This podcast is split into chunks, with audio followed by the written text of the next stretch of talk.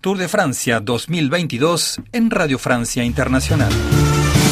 El UAE dispuso la buena táctica, pero finalmente no daría sus frutos merced al aguante y tenacidad del danés Gerard, que actuó de Pogachar para aguantar el ritmo que impuso la escuadra de Emiratos Árabes. Con todo ello, la victoria de Tadej Pogachar en la decimoséptima etapa con final en el Alto Pirenaico de Peiragut la catalogamos de agridulce, ya que a pesar de reportar su tercer triunfo parcial en esta edición, solo pudo recortar cuatro segundos de ventaja con respecto al maillot amarillo gracias a la bonificación que se llevaría por entrar antes que el danés Jonas Vingegaard. El que tampoco pudo asaltar la tercera plaza fue el colombiano Nairo Quintana, ya que el británico Geraint Thomas llegaba cuarto a 2.07 del ganador tratando de certificar el podio. A pesar del palizón, Quintana sigue cuarto en la general y este jueves tendrá su última oportunidad para saltar el podio. No fue fácil, la verdad que eh, quisimos seguir los mejores y igual me pasé, tenía que haberme regulado un poco más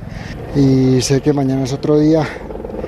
Eh, gente que igual que, que sobregiró el motor hoy, es posible que, que, lo pague mañana. Pues a mañana aún es una etapa mucho más dura, con altura, eh, la salida al primer puerto que tenemos, el segundo puerto aún más duro y el último pues de remate que realmente es un puerto que hace muchos años no se sube y yo creo que podría favorecerme para mañana. ¿Qué esperanza para mañana teniendo que la altitud sube mañana y es referente para ti?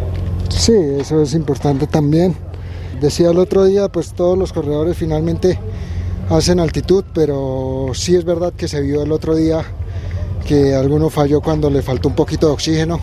Y, y bueno, yo seguí, seguí muy bien, así que mañana esperamos poder primero recuperar bien hoy, descansar, dormir bien y yo creo que mañana será buen día. Este jueves el Tour se despide de la montaña con la etapa Reina Pirenaica de 143 kilómetros donde se escalarán dos puertos de categoría especial. El primer plato fuerte llegará con la subida al techo pirenaico con 1.750 metros de altitud, la subida al mítico Col de Obisque, mientras que el remate final se encuentra en la meta con la escalada al célebre Otacán, una etapa para que el esloveno Pogachar pueda encontrar y recortar tiempo con el amarillo el danés Jonas Vingegaard antes de afrontar la determinante contrarreloj del próximo sábado. Desde Lourdes, para Radio Francia Internacional, con la técnica de Richard Rifono, informó Carlos Pizarro, Tour de Francia 2022.